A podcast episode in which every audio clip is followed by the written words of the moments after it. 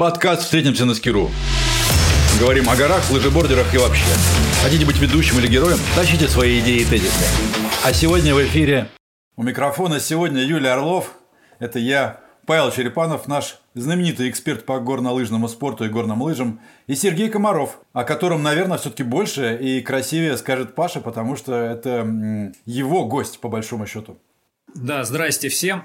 Я знаю Сергея как э, тренера женской команды России по горнолыжному спорту, поэтому как бы сейчас у него немного другой э, статус. Он э, тренер, старший тренер мужской, да, команды Болгарии или вообще команды Болгарии?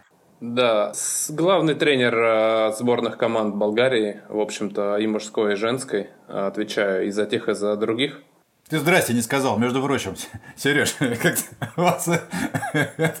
Привет. Да, да, добрый, добрый день, извиняюсь. Да нет, ну тут все молодцы. Да, сейчас э, главный тренер болгарской, болгарской сборной. У меня довольно долгое время я как-то вот у тебя не, не интересовался, но хотел всегда спросить, как так получилось, что ты попал в, в Болгарию и стал там э, главным тренером? А, слушайте, ну и в сборной России а, я проработал достаточно, ну, продолжительное количество лет, вот, и, видимо, пришло время, что, чтобы что-то изменить, вот, ну, двигаться вперед, а, поменять систему для себя, для саморазвития, в общем-то, ну... То есть тебе стало тесно в, в сборной России? Ну, у нас э, были какие-то, появились какие-то недопонимания с руководством, в общем-то, и я решил просто, что, ну, если у меня появится возможность, то я соглашусь поработать где-то и за пределами России, поэтому возможность такая появилась, я и, я и пошел работать, вот. Ну, ты рад, это круто, да? Ну, э, как сказать, конечно, хотелось бы работать, наверное, и в сборной Австрии или еще где-то в более передовых странах, но э, конкуренция на тренерском рынке тоже достаточно велика, вот, и тренеров полно, и, э, скажем так, которые уже завоевали свое имя в горнолыжном спорте. Э, русским тренерам, надо сказать, гораздо сложнее с этой конкуренцией э, тренерской, да, почему? Потому что, грубо говоря, горнолыжный спорт российский не на таком уровне, как европейский еще пока что все-таки. То есть мы не, эксп, не экспортируем, да? Мы не экспортируем тренеров. Или как? Или экспортируем? Ну, грубо говоря, э, взять спортсмена российского, да, с нуля его воспитать до уровня Кубка мира, это достаточно трудная задача. То есть это получается, что мне как тренеру, да, нужно лет, наверное, 30, чтобы его туда довести и, скажем так, стать более популярным в тренерских кругах. Вот. Поэтому где-то моя тренерская работа на уровне Кубка Европы стала видна, заметна, да, как бы, ну, и поэтому я стал отчасти популярен, ну, на уровне Кубка Европы, скажем так, тренера. Но ты единственный, кто работает на, на зарубежных э, клиентов? Или все-таки наши горнолыжные тренера котируются, котируются, не котируются? Я просто вообще ничего не знаю вот об, этом, об этом.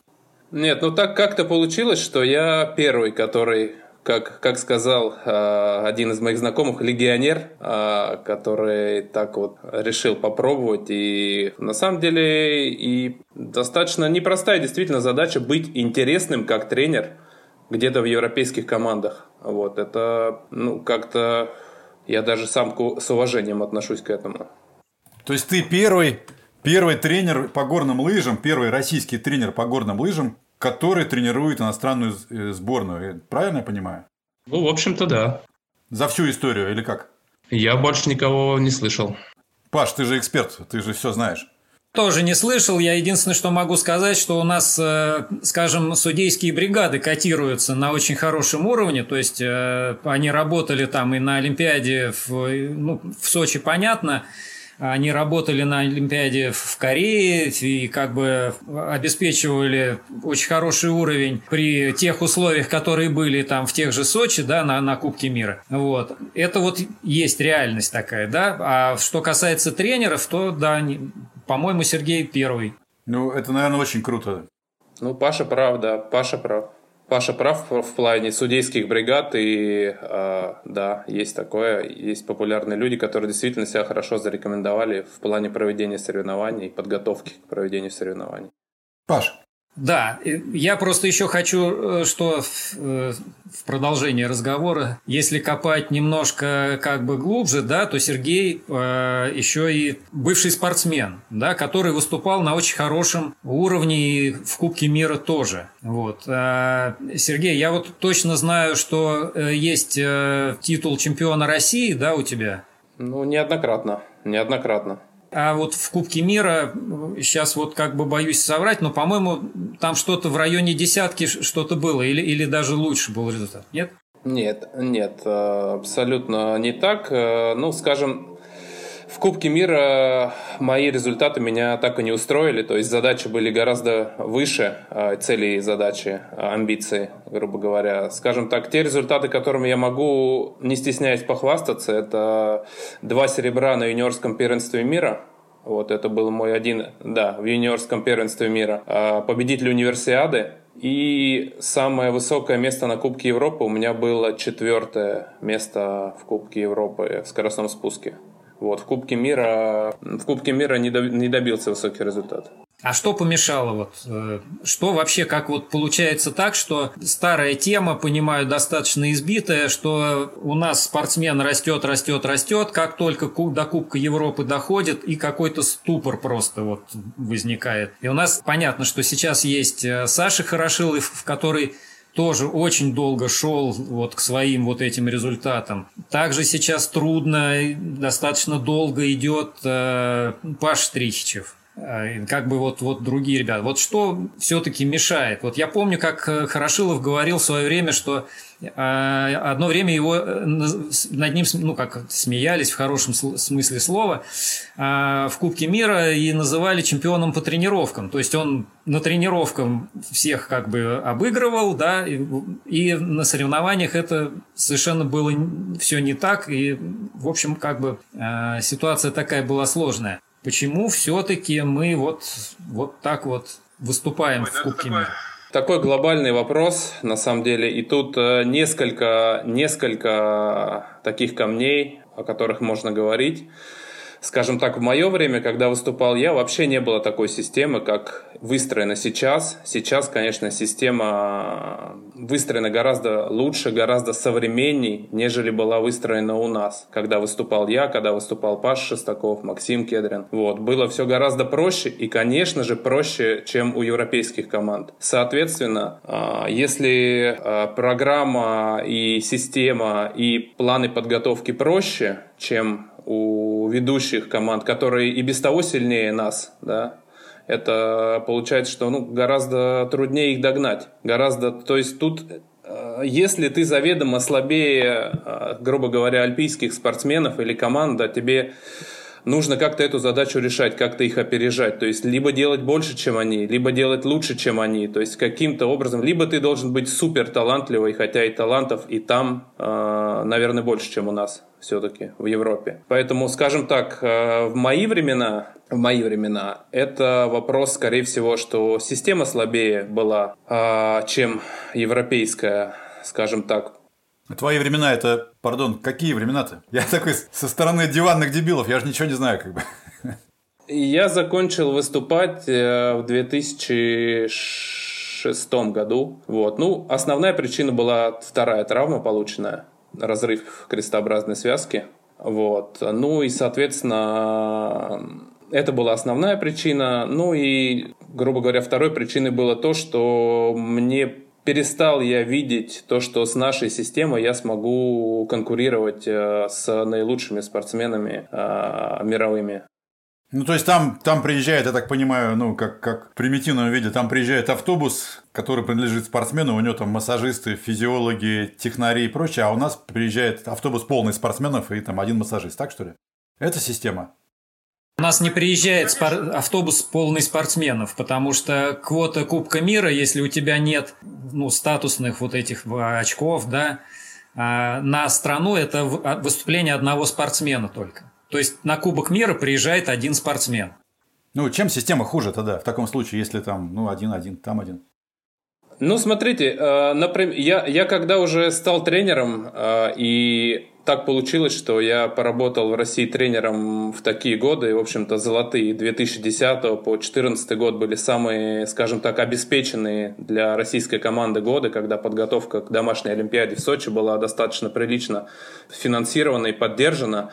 Вот. У нас появилась возможность вылетать в Чили на сборы, в, на снежные э, тренировочные сборы, в Новую Зеландию. И там я реально увидел, что люди готовятся э, к зимнему сезону вообще на другом уровне. То есть как... Э, а я специализировался в скоростном спуске и супергиганте, э, то есть в скоростных дисциплинах. Вот. Я вообще просто э, обалдел, можно сказать так, э, увидев то, как э, там люди готовятся к скоростным трассам и какие условия подготовки там, нежели в Европе. То есть э, заведомо лучше, конечно.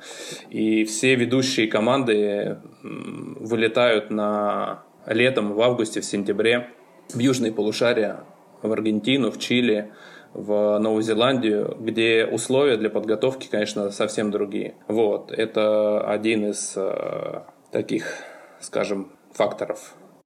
Ну, то есть надо все время догонять зиму и все время выбирать как бы самый лучший, самый качественный, самый приближенный к соревнованиям снег. Я так понимаю? Да, во-первых, э, снег зимний, во-вторых, длина трасс. Длина трасс, рельефность трасс. То есть, если у нас э, летом в Европе здесь на ледниках все равно ограниченные возможности, все равно трассы недостаточно длинные. А если это в Цермате в Швейцарии, то там первые несколько линий, которые э, сделаны для скоростного спуска, они, естественно, забронированы под швейцарскую команду, а не под русскую. Вот. А в Чили более-менее все на нейтральной территории, там должны все договариваться и все тренироваться на единых трассах. Вот. Да, нужно догонять, догонять зиму, догонять зимний снег, хорошие трассы. Сереж, ну понятно. То есть ты в таком как бы нетипичном для все-таки России спорте пытался сделать все, что мог, набрал, как все профессиональные спортсмены, или как это, ну да, профессиональный спортсмен, набрал там некий набор травм, ну и опыт тоже. Э, видимо, как бы у всех спортсменов у них путь практически один и тот же в тренера, правильно, да? Ну или там как бы сопровождать этот спорт. Ну, по-разному бывает, да. Ну, становятся тренерами в основном, но по-разному. Но я все-таки хотел еще на Пашин вопрос все-таки еще и со второй э, точки зрения от, э, ответить. Вот в плане, почему же, почему же вот Паша Трихичев долго идет, почему же там Андриенко, да. Ну, во-первых, то, что мы сказали уже, да, то есть сейчас система российская, конечно, гораздо лучше выстроена, и, и тренеры достаточно приличные работают.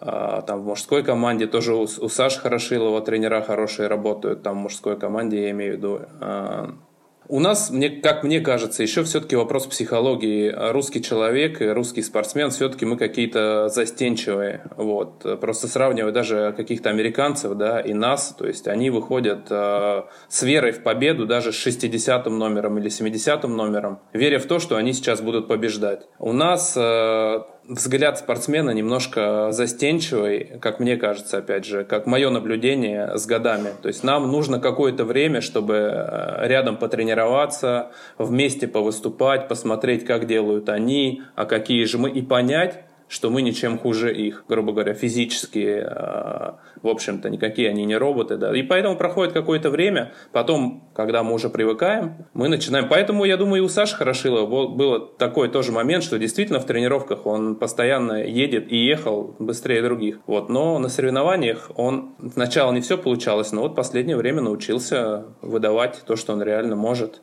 как реально может ехать.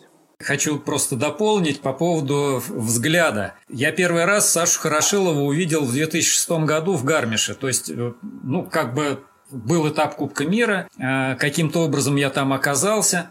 Ну, смотрю, выходит такой... Там Саша Хорошилов был, еще Андрей Дрыгин, который, по-моему, то ли за Таджикистан выступал, то ли, в, общем, что-то такое. То есть стоят два пацана, не пацана, но, в общем, таких вот совсем как-то молодых человека. Ну, не то чтобы застенчивый такой взгляд, но, в общем, как-то не сильно уверенный. И здесь же стоят вот просто от слова мужики, да, то есть это был Херман Майер, это был Кристиан Гедина, э, там э, Бруно Кернан. У них уже просто вот они поднялись просто в, э, на гору, э, на подъемнике.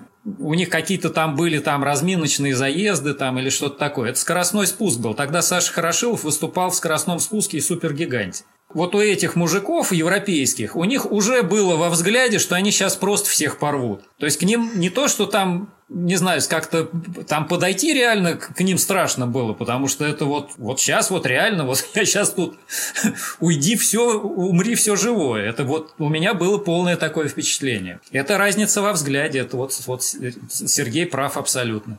Ну, ребята, знаете, как бы это мы так далеко уедем, конечно. Разница во взгляде, психология. Не, психология это, конечно, важно, да, там, но мы, как бы сказать, догоняем как бы с уже лет 30, наверное, да, там, в горнолыжном спорте. Нет, ну почему мы догоняем? У нас же были в 80-й, 81 год. 30 есть, как бы, да. Вот, уже 40. Ну, 40, да, 40 уже точно, да. Ну, там, там, на мой взгляд, опять же, было какое-то упущение, хотя, конечно, Тигачеву, перед Тигачевым нужно снимать шапку в том плане, что он сбил такую команду и смог сколотить и конкурировать на, ми, на мировом уровне. Видимо, с резервом был какой-то вопрос. Не уделено, может быть, достаточно внимания, потому что после той команды ведь э, получился большой провал. Вот, и, видимо, не уделили внимания резерву. Я так, я так понимаю, я так вижу. Ну вот, э, Сергей, а вот смотри, вот, э, допустим, даже если взять Тигачевскую команду, значит, там Андреев э, и Цыганов, по-моему, из Кировска, да? Макеев, Междуреченский, Жиров, ну, Жиров как бы вот э, он подмосковный, да, но тем не менее это просто деревня Деденева там, и э, никаких там тылов у него, скажем так, не было. То есть это просто люди, которых а, взяли из детского спорта и вырастили вот до уровня очень приличного. Просто я даже знаю, что многие э, спортсмены вот э, того времени, они помнят, австрийские я имею в виду, помнят э, Андреева, Макеева, то есть они фамилии помнят, они у них на слуху как бы. Вот.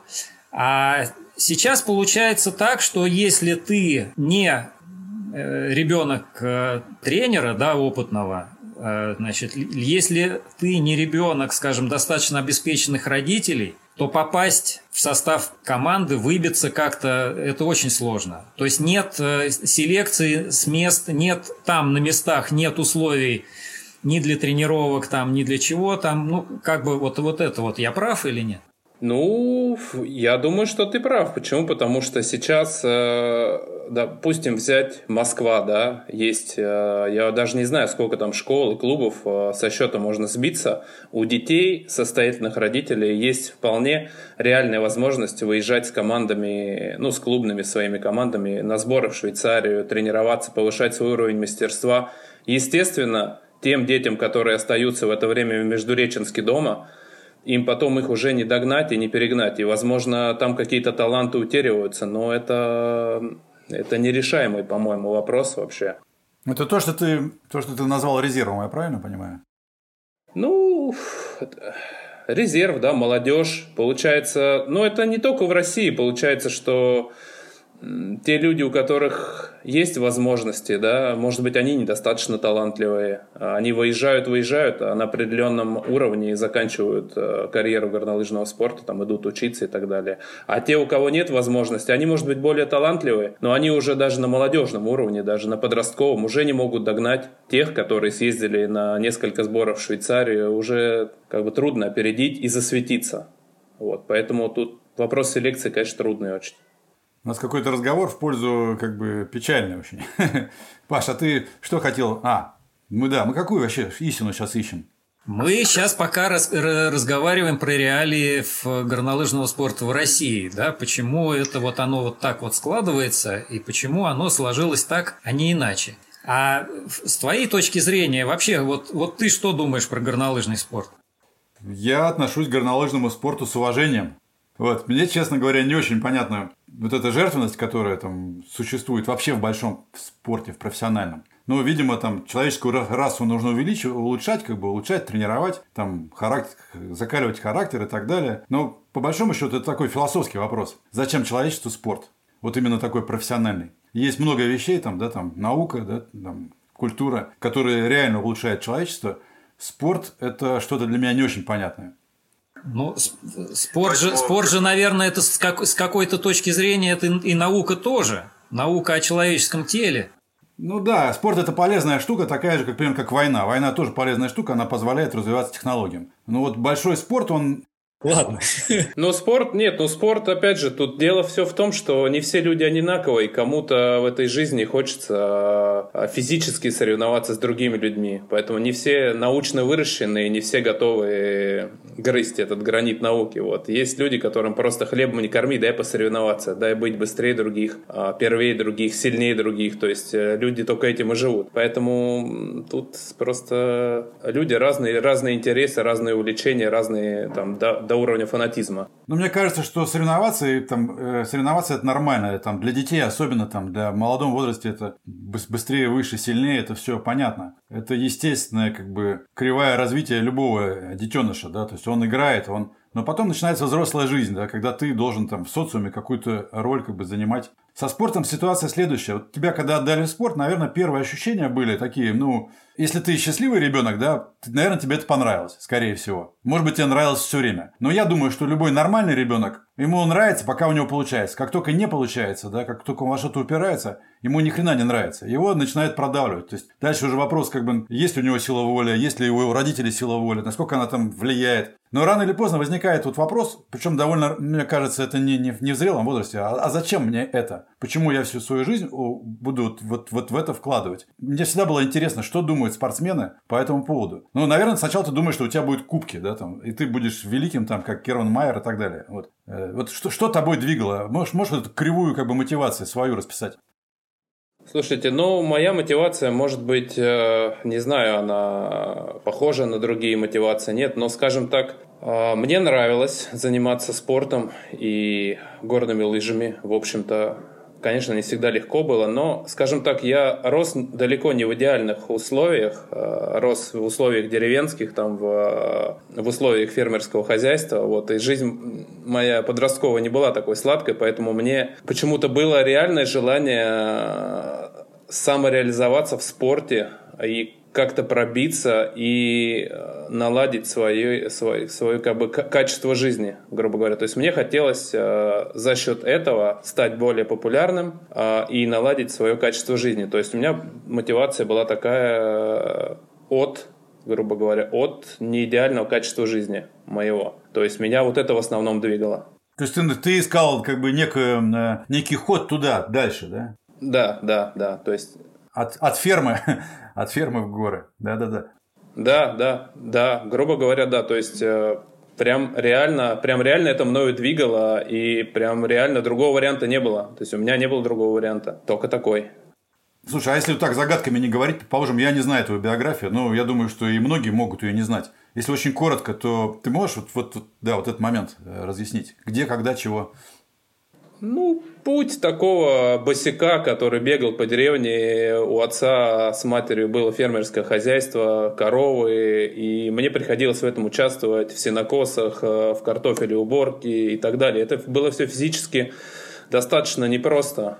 Вот, это же как бы животный уход, а, и хотелось и погулять когда-то, да, но не всегда получалось. Вот. Параллельно приходилось и тренироваться, и как бы уже взрослее начинаешь думать, а как, а как дальше? Хочу ли я здесь все время находиться, этим заниматься, или мне реально нужно как-то пробиваться вперед, э, ну, за счет спорта, за счет чего? Я, наверное, светилой науки там как-то не приходило мне в голову стать.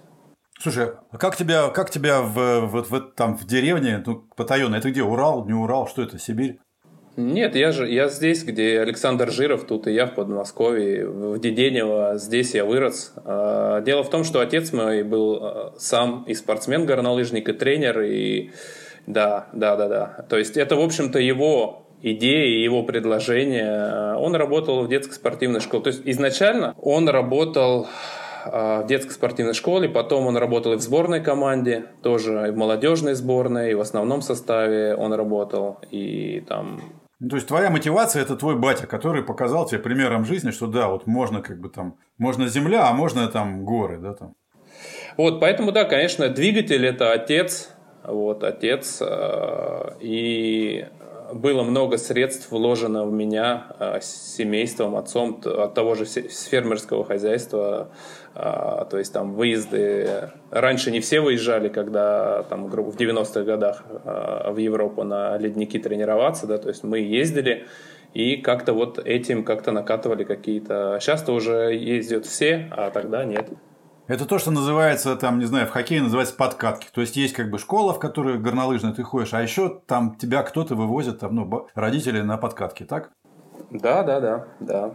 Сереж, я могу, знаешь, точно сказать, что э, у тебя судьба как под копирку э, с Бенджамином Райхом, с двукратным олимпийским чемпионом. Вот все то же самое, кроме одного. У тебя э, как бы тебя двигала в основном семья, отец, да, у него тоже отец был там тренер и так далее, но для того, чтобы, э, скажем так, выбиться в люди уже вот на после того, как э, он отучился в Штамсе, в горнолыжной гимназии и так далее. А общинной долины Пицталь, где он э, живет и родился, э, был собран миллион евро для продвижения э, Райха вот э, именно э, уже дальше туда, на, на Кубок мира там и так далее. Поэтому вот именно потом он все это как бы вернул в плане э, рекламы, да, то есть у него на шлеме был логотип Пицталя, и все, собственно, узнали, что вот да, есть такая долина. То есть они отбили это за счет туризма. То есть это, в принципе, вот в Австрии вот так работает. А что касается э, первых шагов, да, то есть вот,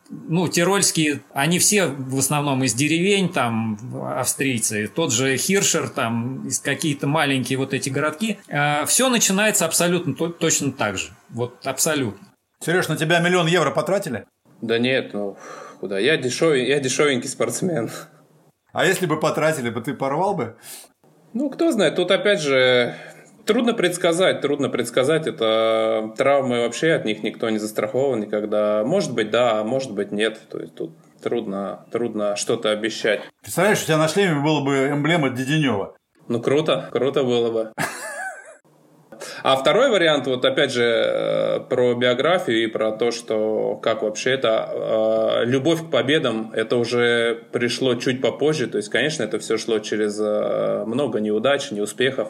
Но когда ты поднимаешься на пьедестал и понимаешь, что, блин, столько трудов, э, пота и крови, и вот этот кайф, просто чувство победы, чувство того, что ты смог опередить всех других или остальных, с кем ты соревновался, это очень подстегивает, и это круче вообще чего, чего-либо другого, даже самих горных лыж, наверное. Но есть люди, правда, которые вообще фанатеют горными лыжами, наверное, больше, чем победами даже. Там, я смотрел на Дидье Куша, да, долгое количество лет, и вообще просто человек до 40, э, там, летает по 60 метров, э, несется вниз с сумасшедшей скоростью, ему это реально нравится, он просто испытывает к этому нереальную любовь, по-моему, и до сих пор, то есть человек реально посвящен всю жизнь горным лыжам, то есть, мне кажется, у меня было не так. Так, ну что, ну что, не, у нас, конечно, такое, поскольку первое знакомство, мы не обязаны, ну, у меня, по крайней мере, я вообще что-то в этом самом. Меня, конечно, раздирает любопытство по поводу теперь уже философии тренерства как таковой, да, там. Потому что, ну, это очень удивительная профессия, там, тренерство, наставничество. Каждый находит в нем свое, там, кто-то работает за деньги, кто-то за интерес, кто-то за большую мечту. Вот интересно на самом деле. Ну, я думаю, что у нас, у нас в России основное, вот большинство, наверное, тренеров за какую-то мечту работают. Это точно но не за деньги. Ну, как сказать, я не знаю, я думаю, что в основном, в основном тренеры пытаются воплотить как бы не сбывшуюся свою мечту, наверное, то есть многие тренеры так, а, то есть вот, допустим, у меня не, до, не доисполнилась моя задача, да, цель какая-то, я пытаюсь ее довоплотить э, в других людях, то есть подсказать им, где я не доработал, да, где у меня была ошибка там, то есть я пытаюсь, и опять же, то, то же самое непередаваемое удовольствие получаешь от того, когда ты добиваешься определенного успеха со спортсменом, а, с которым как бы вот в паре или вместе работали и, и а, грызли эти трудности. Вот. Это, это ты про Альберта Попова сейчас э, говоришь? Потому что, ну, самый, самый известный, наверное, человек, наверное, в, в Болгарии в горных лыжах. Да нет, не про Попова. В общем-то, в общем-то, и в России тоже с многими спортсменами приходилось и пришлось поработать, вот, и были успехи, и просто, конечно, скажем так, финансовый фактор, как зарплата, он, конечно, важен, но не променять, скажем, на чувство успеха вот, вместе с спортсменом. Вот, так скажем. А у тебя был свой, ну, как сказать, э, наставник или тренер, который вот для тебя является примером? Или все это собирательно? Наставник или тренер? Такой интересный вопрос. Сразу сходу и не отвечу. Хорошо, окей. У тебя в, вот в тренерской, даже не то чтобы э, в, в тренерской индустрии, в тренерской истории у тебя есть какие-то кумиры, да, там, ну, кто тебе нравится, как, чей метод, чья, чья история тебя вдохновляет? Ну, ты же теперь другой профессии, ты же теперь не, не гонщик, да, там, теперь другие, как бы, метрики у тебя успеха. Слушайте, ну я бы не сказал, что у меня есть какие-то тренерские кумиры. Мне, в общем-то, я смотрю, э, мы все друг на друга смотрим тренера, смотрим, кто как делает, кто что делает, чего добивается. Я бы не сказал, что люди там чего-то делают такого, э, то есть сделав чемпиона нереальное, да, то есть Многим из тренеров, конечно, получается, что везет где-то, то есть фактор везения получить спортсмена, который реально уже скоро выйдет на уровень Кубка мира, да, то есть получается, что тренер вырастает со спортсменом, где-то за счет спортсмена, да, то есть э, я бы не сказал, что у меня какие-то прям есть кумиры, и я вижу, что они делают прям что-то такое, что я не могу, да, это не то, что я себя восхваляю, но, в общем-то, очень много тренеров, выросли за счет спортсменов. А, как со спортсменами, но, а, в общем-то, где-то чуть-чуть повезло, и получается, что тренер тоже стал популярным, а по большому счету какого-то там а, мега знания не обладает. Но могу сказать, что надо преклониться. Опять же, я смотрю э, и все время подумываю о Костеличе, Антонио Костелич, который воспитал дочь и сына и оба, она олимпийская чемпионка, он, по-моему, призер Олимпийских игр. Паш подскажет, я точно сейчас не могу сказать. Это... Трехкратный серебряный Трехкратный призер. серебряный призер Олимпийских игр. Это, это, это вообще кровью и потом. Просто это нереальными объемами, которые никто, по-моему, до сих пор выполнить не может. А, это череда травм, там, я не знаю, десятками просто штук, эти травмы, операции и так далее, и продолжение пути. То есть отец просто такой кровью э, сделал из своих двоих детей, то есть из двоих два. То есть не из сотни, не из десятерых, не из пятнадцати, а из двоих двоих. То есть это я вообще просто преклоняюсь э, тем, что это, надо было на это пойти. И это было сделано нереальными объемами. То есть такими объемами, которые далеко не каждый спортсмен может выполнить. То есть Какая-то какая теннисная спортсменка писала, написала книжку о своем отце, скандальную. Вот, типа он, вот, вот он из нее выбивал как бы эти результаты. Я, это не та история. Ну и там, и там, и, и там, и там тоже были скандалы. Там, а, то есть было доведено до того, что у этой Яницы Костелич у нее появился диагноз, там ей удавили щитовидную железу, ей нужно было жить на таблетках. Э, где-то там перед Олимпиадой в Турине отец ей запретил пить эти гормональные таблетки. Она там вся синяя, белая, зеленая, у нее там гормональные перебои начались. А она завоевала медаль, бросила ему на стол, и у них как-то, то есть, ну, не очень идеальные отношения были после этого. По-моему, до сих пор они не очень такие гладкие там, но дело в том, что они реально как бы добились своей цели. Просто у них горка-то в Загребе, там, в Хорватии, она элементарнейшая, просто деревня, деревня Целеева, грубо говоря, там, от Деденева примерно. Но оттуда ну, ну, это европейская страна, все равно там близко до ледников. Они, я знаю, постоянно сидели на Хин, Хинтертуксе на Глетчере, там в автодомике или в палатках даже, там они туда приезжали, они там жили месяцами, там просто долбили нереальное количество ворот. А, проходили. И вот как-то они это сделали. Не каждый сделает такой объем. То есть сейчас практически никто не может такого сделать объема, как делали они. Но травмы.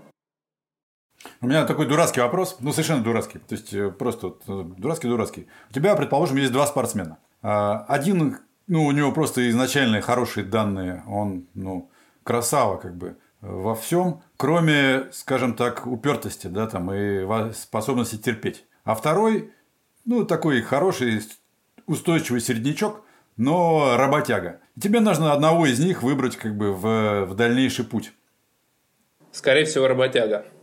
Это подсказывает статистический подход, ну, в смысле, твой, твой опыт жизни подсказывает или просто ты так? Опыт жизни подсказывает. То есть такие максимальные таланты, которые прям вот им все легко дается, но очень часто, очень часто не выходят далеко. Очень часто э, платят э, травмой или каким-то вот недоработочкой где-то, да, то есть получается, что теряются, теряются. И они индивидуалисты, они, скорее всего, как бы работают не за тренера, а за себя, да, там. Ну, это я так додумываю, что называется. Ну, тогда у меня еще, еще такой вопрос, да, в, есть ли в чем-то разница в самих э, спортсменах, вот если сравнивать, например, опять же, наших и в болгарских? А есть разница в менталитете, может быть, или, ну, в чем-то, что может как-то их характеризовать не так, как наших, да, например? Есть, конечно, есть разница. Видно различность, различность э, менталитетов, она прям заметна. Действительно, ну, русских я вам охарактеризовал. В общем-то, болгары, на мой первый взгляд, они как-то немножко погорячей в плане, ну, поюжнее, видимо, и кровь такая у них, вера в победу все-таки немножко посильнее, наверное. Но в плане трудолюбия, конечно, они немножко послабее наших. То есть у них может быть амбиции где-то повыше, немного, но в плане упертости и трудолюбия они, конечно, куда послабее Паша Трихичева. А, кстати, Сережа, как ты считаешь, вот спортивные психологи, они как бы полезные люди, они приносят пользу? Честно говоря, я не встречал такого психолога, который бы принес пользу. Не встречал. Говорят, что есть, но их единицы, и они берут какие-то нереальные деньги за то, чтобы с ними позаниматься. Могу сказать то, что Александру Хорошилову, на мой взгляд, помогла занятие, помогло занятие йогой. Вот э, у нас как э, началась работа федерации с занятий йогой, там обучение самоконтролю, там не то, что как философии, а именно э, какие-то упражнения учить люди учили дышать, себя контролировать, контролировать свои эмоции, контролировать свое состояние. Вот как-то у него после этого пошло. Опять же, совпадение, не совпадение, трудно сказать, но он до сих пор, по-моему, это применяет. А ты занимался йогой? Я как тренер уже, да, несколько раз, а, как бы не, а, не систематически, но периодически, э, периодически участвовал да, в тренировках, там, как бы, чтобы на себе посмотреть, понять. А, ну несколько раз, это типа ты два-три раза позанимался, так что То есть, ну это не занимался, нет, нет, ну это все-таки глубокая вещь слишком. Вот, а в плане психологов не встречал, не встречал. У меня есть подозрение, что Паш Трихичев как-то, не знаю, может, занимался он или нет, но как-то во всяком случае, с прошлого или с позапрошлого сезона как-то у него тоже ведь пошли результаты вот в комбинации. А, и он стал немножко другим. То есть я просто помню, я видел его, когда он сошел с трассы в Китсбейле. Это был просто какой-то фейерверк самоуничтожения такой. То есть он долго там стоял и не мог даже спуститься вниз, потому что он просто себя там чуть ли там не, не лупцевал, как-то очень Окей, давайте про психологию спортсменов как бы мы устроим отдельный как бы за, заплыв. Я подумаю, как это сделать. Может, психолога позовем, будем пинать его с удовольствием. Да. А здесь ты сейчас просто потому, что эпидемия или у вас где-то какие-то дырка в тренировках? Ну да, дырка в тренировках, точно. Ну, она такая, да, непредвиденная дырка. В общем-то, здесь потому что эпидемия. А, конечно, неплохо бы было бы задействовать май как а, лыжная подготовка. Вот сейчас э, я вижу, продолжают команды тренироваться, потому что апрель выпал. А, сейчас э, австрийцы, итальянцы, все на своих ледниках, в общем-то, тренируются. Вот, у болгар тоже там непростая ситуация в плане выезда за границу, то есть у них тоже там запреты, ну и, соответственно, у меня. Вот, поэтому мы пока физическая подготовка. То есть ты их по, по интернету что тренируешь, да? Ну, у нас тренер другой за физподготовку отвечает, не я. Вот, поэтому я как-то координирую действия, но а, там болгарин занимается этим. Ну а когда вот у тренера, скажем так, ну, в любой профессии есть какая-то там, как, какие-то такие ступенечки, да, там, ну, как у студента есть экзамены, да, там, когда у тебя ближайший экзамен?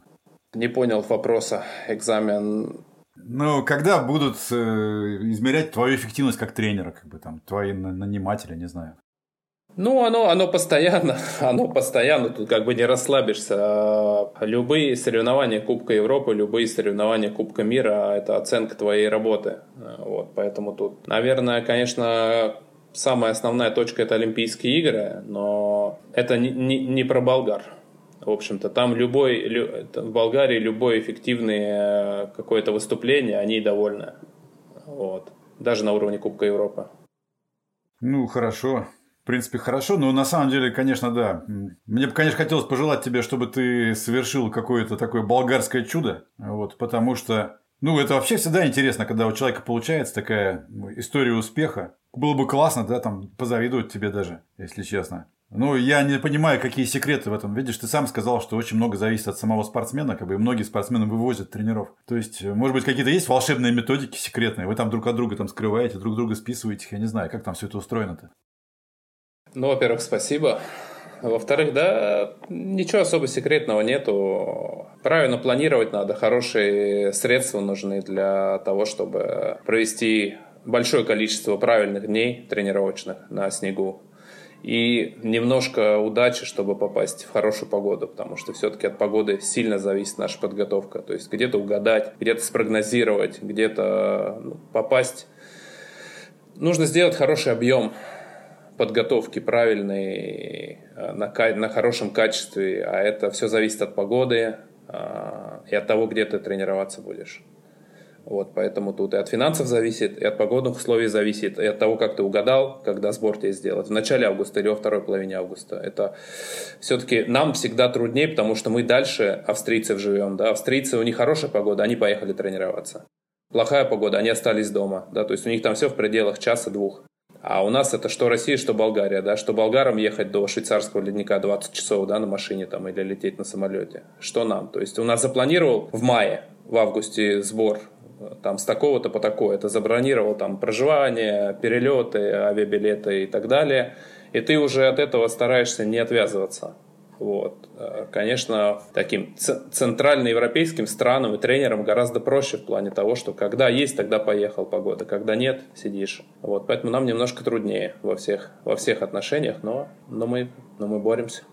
Не, ну хорошо, боритесь. Вот. Тебе, наверное, тогда большое спасибо тебе за то, что ты нашел время из далекой Болгарии связаться с нами. Ну, в любом случае, для первого раза было неплохо. Я думаю, что если никто не хочет что-нибудь сказать такое огненное, то можно всем пожелать друг другу здоровья, успехов и... Процветания. Зацветания, да.